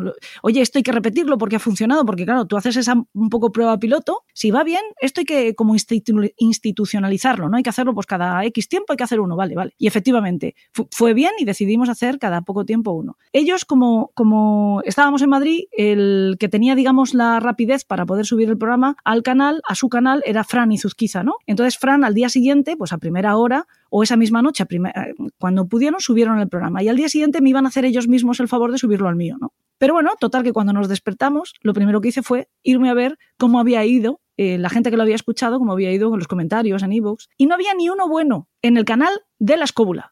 Todos eran, pero no negativos, no críticos, destructivos, desmoralizantes, eran espantosos. Y sobre todo contra la invitada. La invitada es el, el, no sé, el apelativo con el que se referían a mí. Que en aquel caso era la copresentadora, no la invitada, claro. Claro, y también Fran, el pobre Fran también le daban, le daban para el pelo a Fran. O sea, los dos, digamos, presentadores nos, nos daban para el pelo. Algún comentario también sobre eh, Salvador La Roca, que es de, de Elena en el País de los Horrores, un colaborador nuestro, ¿no? Sí. Bueno, también era el canal de, de la escóbula, pero me parecieron talibanes. O sea, uno nos llamó invitados invasores. Tú calculas, es que es, es que es demencial. Sí, O sea, haces un programa conjunto con otro, una colaboración, y te llaman invasora. Fíjate. Es no me digas que no es talibán, es, es fanatismo puro. Sí, La verdad que sí. Yo me, vamos, me pasmé. Procuré no seguirlo durante el resto del día, pero bueno, pues a la semana siguiente me asomé a ver cómo iban los ánimos y seguía en este plan. O sea, Sí. m- comentarios positivos ninguno, muchos negativos, muy destructivos, muy horribles. Y lo que peor habían llevado era el humor, porque todo el programa mm, tuvo una gran carga de humor. Era inevitable. Mm, Insisto, somos amigos cuando nos juntamos, como cuando tú te juntas con tus amigos. O sea, yo cuando me junto con mis amigos procuro reírme. No me, no me junto con ellos solo para los funerales. Intento reírme, ¿no? Y entonces éramos un grupo de amigos que, quieras que no, eh, estamos muy hechos a las bromas. Ya tenemos establecidas ciertas bromas de unos contra, contra otros, digamos. Ellos contra mí, yo contra ellos. Luego tenemos un pique muy gracioso de la escóbula y el país de los horrores porque ellos son una república, nosotros el- también somos un país y tenemos ahí como el enfrentamiento de dos naciones Sí, sí, muy sí. opuestas, ¿no? Ellos son la luz, nosotros la oscuridad y hacemos siempre bromas de este tipo, ¿no? Y lo que peor habían llevado era el tema del humor. Lo que realmente criticaban especialmente es que decían que yo iba de graciosa y no tenía ninguna gracia. Que yo que, mm, que me podía meter mis, mis bromas por donde me cupiesen, etcétera, etcétera. ¿no? Yo no recuerdo haber hecho tanto humor, pero bueno, puede ser, puede ser que se me fuera un poco la, la pinza. Lo gracioso es que en nuestro canal de iVoox, que también subimos el programa, como es lógico, es uno de los programas, este, lo, lo han escuchado menos que otros. Yo pienso que porque lo habrán escuchado antes en el canal de la escóbula, pero es Claro. verdad que en, la- en los índices de seguimiento de unos programas y otros, ese está como un poquito más bajito que los demás. Pero bueno, los comentarios en nuestro canal son todo lo contrario. Que les había encantado, que les, parecía, que les había parecido muy divertido, que se habían reído un montón, eh, recordaban bromas que había hecho Jesús. Tú te has acordado también de Sí. una que fue muy graciosa, que no fue una broma, fue un lapsus, pero lo hemos establecido ya como lema, Mal parto me raya, ¿no? mal parto me raya, ¿no? Eh, bueno, pues es que fue muy divertido. O sea, yo recuerdo haberme reído especialmente con una salida de David Sentinella eh, contando de un de uno de los bandoleros, pero nos reímos, me reí yo y nos reímos todos porque es que era divertida era la atmósfera que tenía el programa, ¿no? Estuvo muy simpático el programa, la verdad. Claro, yo entiendo que a lo mejor para el oyente, como era un programa que se estaba haciendo en directo, para el oyente, si no lo ves, puede resultar confuso, ¿no? Y, y hubiera aceptado el, es un poco confuso, hay demasiado follón, no, porque, bueno, es lo que te pasa cuando estás haciendo algo para un auditorio, ¿no? Cuando tú haces algo para audio nada más, te concentras de otra manera y hablas de otra manera y marcas los tiempos de otra manera, separas muy bien los temas, hay un orden en la locución para que no haya confusión, ¿no? Cuando tú estás en vivo y en directo hay veces que eso se te olvida, que estás grabándolo, ¿no? Que, que no es solo para la gente que está allí. Y yo hubiera entendido una crítica en eso. Pero la crítica feroz sobre que si nos hemos reído o hemos dejado de reírnos o que, que, la invitada está invitados invasores, tal, yo no lo podré entender nunca. Y lo que te digo, luego entrabas en Facebook, en el suyo, en el nuestro y en todos, y la gente, una reacción maravillosa. En Twitter, una reacción maravillosa. En nuestro canal, una reacción maravillosa y en el canal de la escóbula, una reacción horrorosa. Entonces no, no acabo de entender muy bien. No, no, yo no puedo, pero es que es algo que se me va a escapar siempre de, la, de, de mis entendederas, no dan para no dan pa tanto. O sea, yo no entiendo que si tú no te gusta algo, sigas oyéndolo y que te tomes la molestia de comentarlo. No lo entiendo. Yo cuando algo no me gusta, pues no lo escucho y ya está. Y voy a otra cosa y no, no necesito que algo acabe si a mí no me gusta. Claro. ¿Sabes? O sea, no sé, a mí no me gusta el hígado y no quiero que lo eliminen de todas las cartas de todos los restaurantes y de todas las casas de, del mundo. O sea, tú come hígado si te da la gana, ¿sabes? Ni te vas a poner a denigrar en redes sociales a todo aquel que coma hígado, ¿no? Claro, tú, ¿por qué comes hígado? El hígado es el mal. No, pues no se me ocurre, quiero decirte aquí. No sé, es una... Y luego, encima, si tú... Yo, por ejemplo, los, los comentarios de Evox los filtro. Y los filtro fundamentalmente porque no admito insultos. No a mí, ni a mí, ni a ninguno de mis colaboradores. Ya, ya, ya. A veces incluso he admitido algún, alguna crítica que rozaría el insulto, pero bueno, porque a mí me hace mella cuando me dicen que es que no soy demócrata y que no apoyo la libertad de expresión, que esa es la segunda parte, que a mí me hace mucha risa. Si tú comentas, o sea, el que si filtras los mensajes de iVoox es porque los lees. Claro, sí, sí, sí. Si yo te hago un comentario, eh, teóricamente para que tú mejores, me tendría que dar igual verlo publicado. Lo que quiero es que tú lo leas, porque es una crítica a ti. Oye, Xavi, aquí lo has hecho mal por esto y esto otro. Si Xavi lo lee, yo me tendría que dar por satisfecho. No, si luego no lo veo publicado, te digo, Xavi, eres un eh, atacante de la libertad de expresión porque no admitís las críticas. No, no admito el exhibicionismo de los insultos. Ya. No. ¿Y, bien que, y bien que haces. Claro, pero la escóbula no los filtra. Entonces ahí sale de todo, sapos y culebras. Yo ya te digo, no admito anónimos ni siquiera cuando son buenos. ¿Por qué no? Porque, chico, me, yo te agradezco tus buenas palabras, como lo que quieres que me llegan a mí, a mí me han llegado. Claro. Ya está, te lo agradezco de verdad. Pero no publico porque es anónimo. Entonces, mmm, tengo que ser coherente. No publico lo bueno ni lo malo, si es anónimo. Y luego no publico los insultos. Si tú me haces una crítica, dime, no me gusta, tal, eh, habéis copiado, lo que tú quieras pero no me digas porque fulanito es un tal o tú eres una cual. Ni me digas por qué no te suicidas porque tampoco te voy a publicar. no lo voy a hacer. Muy bien, Elena, pues el, como en toda buena conversación y no esperaba menos de ti, la verdad que nos hemos pasado el tiempo que habíamos pactado, espero que no sea un problema para ti, pero no me gustaría acabar esta entrevista sin comentar el sitio donde nos conocimos y un evento que considero que fue muy importante para el podcasting nacional, como fueron las JPod de Madrid. Bueno, porque me gustaría que hicieras un poquito de balance, qué te parecieron a ti a nivel personal las JPod y sobre todo, bueno, que cómo fue tu experiencia como presentadora de la entrega de premios de, de, podcasting de este año. Pues yo comenté muchas veces algo en las JPod eh, porque lo creo sinceramente. Yo llegué allí y dije, no tengo ni idea. O sea, yo no, no sé nada de podcast. Y la gente me decía, si llevas tropecientos años, ¿cómo que no sabes nada? Digo, no. Viendo lo que estoy viendo, no tengo ni idea del universo que había aquí, ¿no? Porque tú ves, más allá de tu pantalla, de tu audition o de tu, de tu onda de sonido en la pantalla, muchas veces no ves nada, ¿no? De eso y de, y de la pantalla de contenidos de ebooks. Y de repente llegar allí eh, fue descubrir que existe un nuevo medio de comunicación. Yo soy una, soy una mmm, verdadera enamorada de la comunicación, si no, no me habría hecho periodista, como tú comprenderás y ver que ha nacido de la gente un nuevo medio de comunicación con esa vitalidad, con ese impulso y con esa fuerza, me pareció muy impresionante porque, insisto, estaba uvas, ¿vale? Y me encantó ver el nivel profesional, le guste o no a quien le guste y a quien no, profesional que existe, que hay. ¿no? Eh, además, me encantó conocer personalmente a muchos de vosotros. A otros los conocía ya y, y bueno, te da la oportunidad de reencontrarte y eso es siempre muy divertido, pero conoceros a, a todos los demás fue, fue fabuloso. ¿no? Eh, disfruté mucho, aprendí muchísimo, muchísimo, muchísimo. Comprendí cuánto camino tengo yo todavía que recorrer para, para, saber algo más de este nuevo medio de comunicación en el que, fíjate, casi yo he renacido, pero no me he enterado muy bien de cómo va, ¿no? Y, ahora estoy viendo todo el movimiento que hay. Y eso es vital y ojalá en este país eh, tuviéramos más apertura de miras ¿no? y comprendiéramos que esto enriquece, ¿no? Que, mm, que, habíamos perdido algo muy importante. Yo como periodista soy muy crítica con mi profesión y habíamos perdido en, en un país como el nuestro, que, que, somos una democracia y se supone que somos una democracia ya madura y adulta, habíamos perdido algo que es fundamental para una democracia, que son los medios de comunicación. ¿no?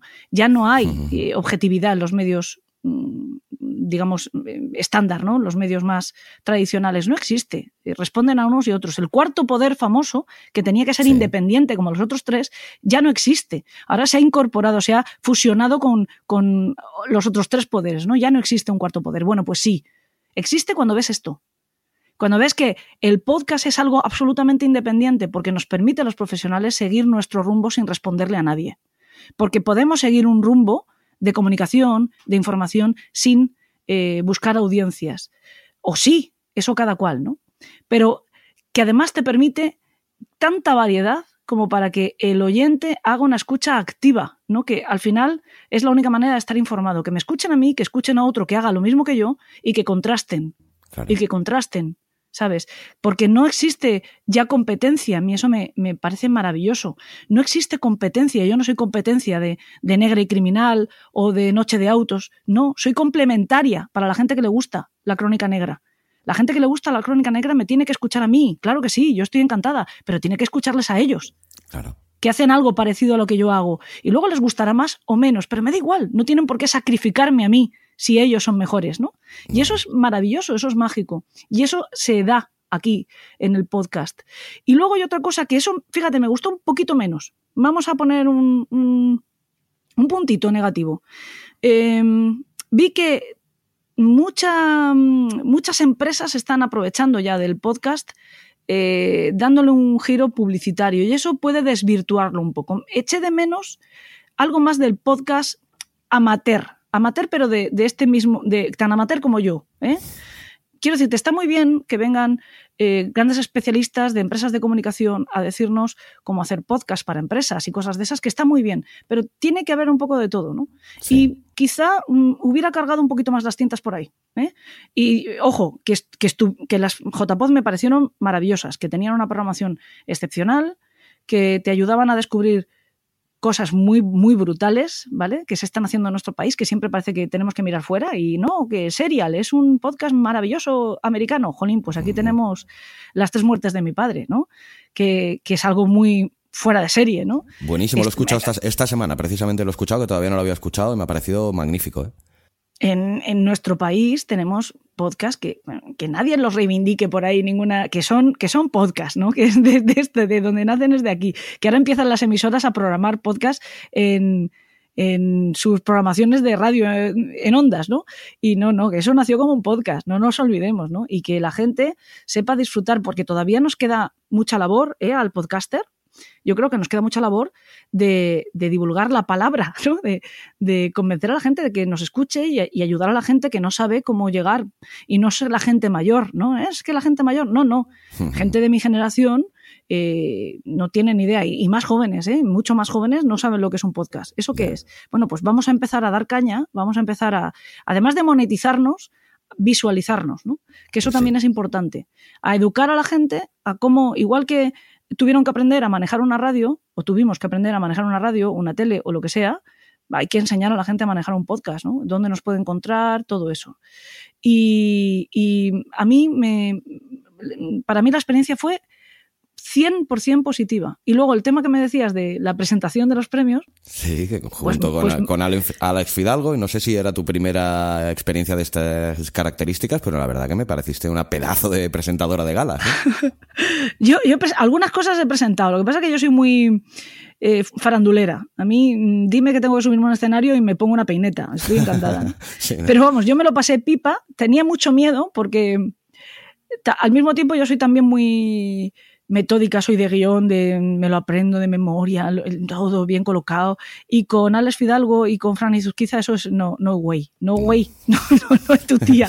Además, tuvimos eh, muchas dudas durante un tiempo porque el pobre Alex se puso malísimo esa semana, estaba malísimo, hizo un esfuerzo enorme por venir a las JPod porque realmente con fiebre, urgencias, todo esto, ¿no? Y el pobre al final llegó allí casi renqueante, dijo, vengo nada más que hacer mi programa porque él tenía un tenía un programa en directo, ¿no? Vengo a hacer mi programa y yo no sé si voy a poder hacer la presentación. Entonces buscamos Fran Izuzquiza, que es el comodín del público, y dijimos, Fran, te toco. No, no te preguntamos, directamente te decimos que te ha tocado. Y Fran dijo, bueno, pues si tengo que hacerlo yo, pero a mí no me marees, yo no hago guiones, yo improviso, digo, odio improvisar. Y al final, ni con dos novios me subí al escenario, ¿no? Porque como había que improvisar, pues le pedimos eh, una guía a Fran, venga, ¿cómo lo podemos hacer? Tal, porque el pobre Alex, pues eso, es que tampoco se había podido leer ni, ni la escaleta, ¿no? Eh, de, de, haber estado malito y todo eso. Y al final improvisamos todos y quedó una cosa muy, muy, muy graciosa, que hay más improvisación aún de la que esperábamos, porque yo me equivoqué. Sí, sí. Justo antes de entrar en el escenario habíamos pactado que eh, Alex, como el pobre no se había podido leer la escaleta, iba a hacer de despistado, del mal alumno, y yo iba a hacer de empollona. Sí, sí, sí. Pero la primera pregunta que hace Fran, yo contesté mal, me equivoqué, me equivoqué de verdad, y entonces nos leímos los tres la mente y dijimos, vale, pues yo voy a hacer de rubia, porque, porque, evidentemente lo soy, ¿no? Lo soy porque tengo el pelo rubio y además porque soy rubia. Ya no sé, no me acuerdo ni lo que habíamos hablado antes. Y a partir de ahí, pues tocó improvisar y, y fue muy divertido porque además ves la ilusión de la gente cuando recibía premios. Nos parecía muy gracioso porque había podcasts que a lo mejor eran más conocidos y tenían una ovación y luego había otro que quizá no de nombre no lo oían tanto y y todos, no, pero aplaudir igual, con el mismo entusiasmo, jolín. No, pero estuvo muy divertido, estuvo muy bien, muy bien. Que estaban la gente y... por allí de Nación Podcaster que la verdad es que hacían mucho ruido. Y cada vez que ah, bueno, es que fue, la... Además ellos fueron muy graciosos. Yo creo que la frase es gracias Sune. sí, sí, sí, sí. fue, fue muy divertido.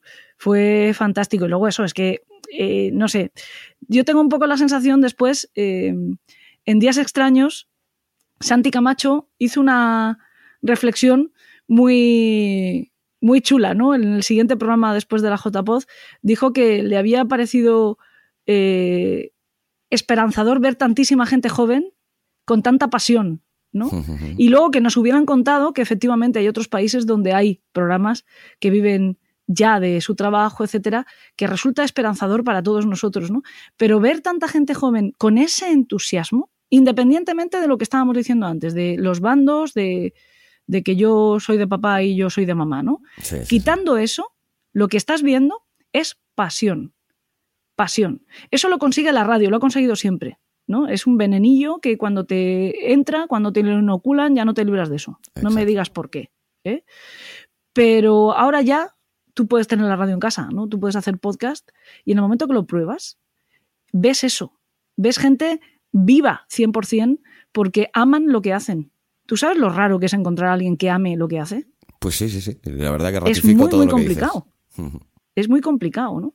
Y esta gente, mmm, porque quieran ganarse la vida con ello o porque lo hagan por diversión, es pasión. Es que el estar nominados a un premio ya les daba la vida, ¿no? Y el que se lo dieran ya ni te quiero contar. Ni que te quiero contar, ¿no? Porque hace mucha ilusión, Jolín, que te den un premio. A mí no me lo dieron, por cierto. Ya, bueno, tendremos no que esperar otro año. no, lo digo de broma, porque ya estar simplemente nominada fue suficiente. Ya te digo yo que, que es muy emocionante ya estar nominado, ¿no? Eh, pero bueno, que, que, mm, a mí me. Nosotros, por ejemplo, no estamos en la asociación, ¿no? Casi todos los premios que se dieron fueron de la asociación. Obviamente ahí no nos podían nominar porque no estábamos dentro, ¿no?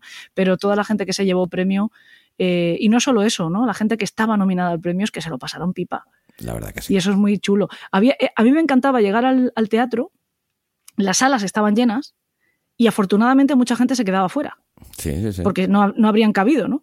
Pero fuera, yo creo que se hizo tal intercambio de, de, información, de contactos, de, de um, complicidad, de colaboraciones, de nuevas ideas. Es que hervía, la creatividad hervía. Y eso es una pasada, eso es una pasada. Así que yo me apunto a las siguientes. No, no, yo también, por descontado. Además, mira, esto de que hervía la, la, creatividad me parece una figura poética muy bonita, como para poner colofón a una entrevista, la verdad, larga, prolija, pero yo creo que muy interesante. volverte a agradecer tu presencia aquí, la verdad que es un gustazo hablar contigo y nada, desearte suerte en todo lo que hagas y como a mí me gusta siempre despedir este programa con una frase que es larga vida al podcasting, pues larga vida al podcasting y larga vida a Elena en el País de los Horrores. Muchas gracias. Larga vida al podcasting, sí señor. un beso y muchísimas gracias por, por querer charlar conmigo. Fuerte abrazo, Elena. Muchísimas gracias. Un abrazo.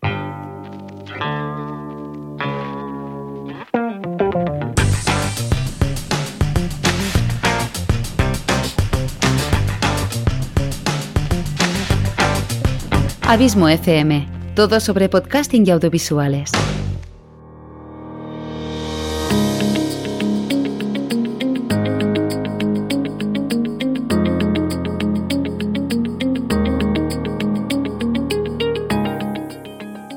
De nuevo a todos. Espero que os haya gustado y hayáis disfrutado con esta interesante y larga entrevista con Elena Merino, que como habréis podido comprobar, eh, goza de una locuacidad eh, espléndida y es de aquellas personas que tiene mucho por decir.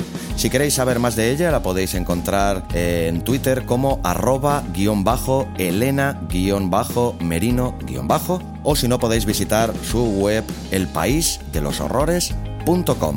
Os invito también a que descubráis, si aún no lo conocéis, su fantástico podcast Elena en el País de los Horrores. Y por lo demás, pues espero como siempre que te haya gustado el programa y que si es así, recuerda que me gustaría que me lo hagas saber en un comentario en el blog o escribiendo a contacto abismofm.com y si así lo quieres, que me dejes una reseña y le des a las 5 estrellas en Apple Podcast o comentario y me gusta en iVoox.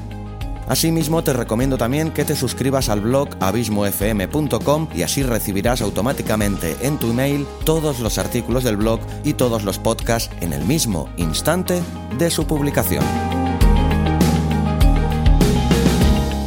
Recuerda que este programa ha sido patrocinado por mi curso Podcasting para principiantes ¿Harto de pasar desapercibido en Internet? ¿Aún no conoces el poder del podcasting? ¿Te gustaría hacer un podcast pero no sabrías ni por dónde empezar? Pues suscríbete al podcast Podcasting para principiantes. No te arrepentirás. Entra en abismofm.com barra podcasting para principiantes. Queridos oyentes, miembros de la comunidad del abismo, abismeros y abismeras, mil gracias por acompañarme un día más al borde del abismo. El próximo capítulo lo tendréis disponible la segunda semana de enero, en concreto el día 9, que es cuando se cumple el primer aniversario de este modesto podcast. Te puedo avanzar que ese capítulo tendrá un formato diferente. Será un capítulo especial, ya que se publicará en un día tan especial como este primer aniversario de Al borde del abismo. Y no será la única novedad que traiga el año nuevo a Abismo FM. Habrán más sorpresas, ya lo verás. Y ahí lo dejo. Y aprovecho este momento para desearte también que tengas un final de año fantástico y un comienzo de 2019 aún mejor.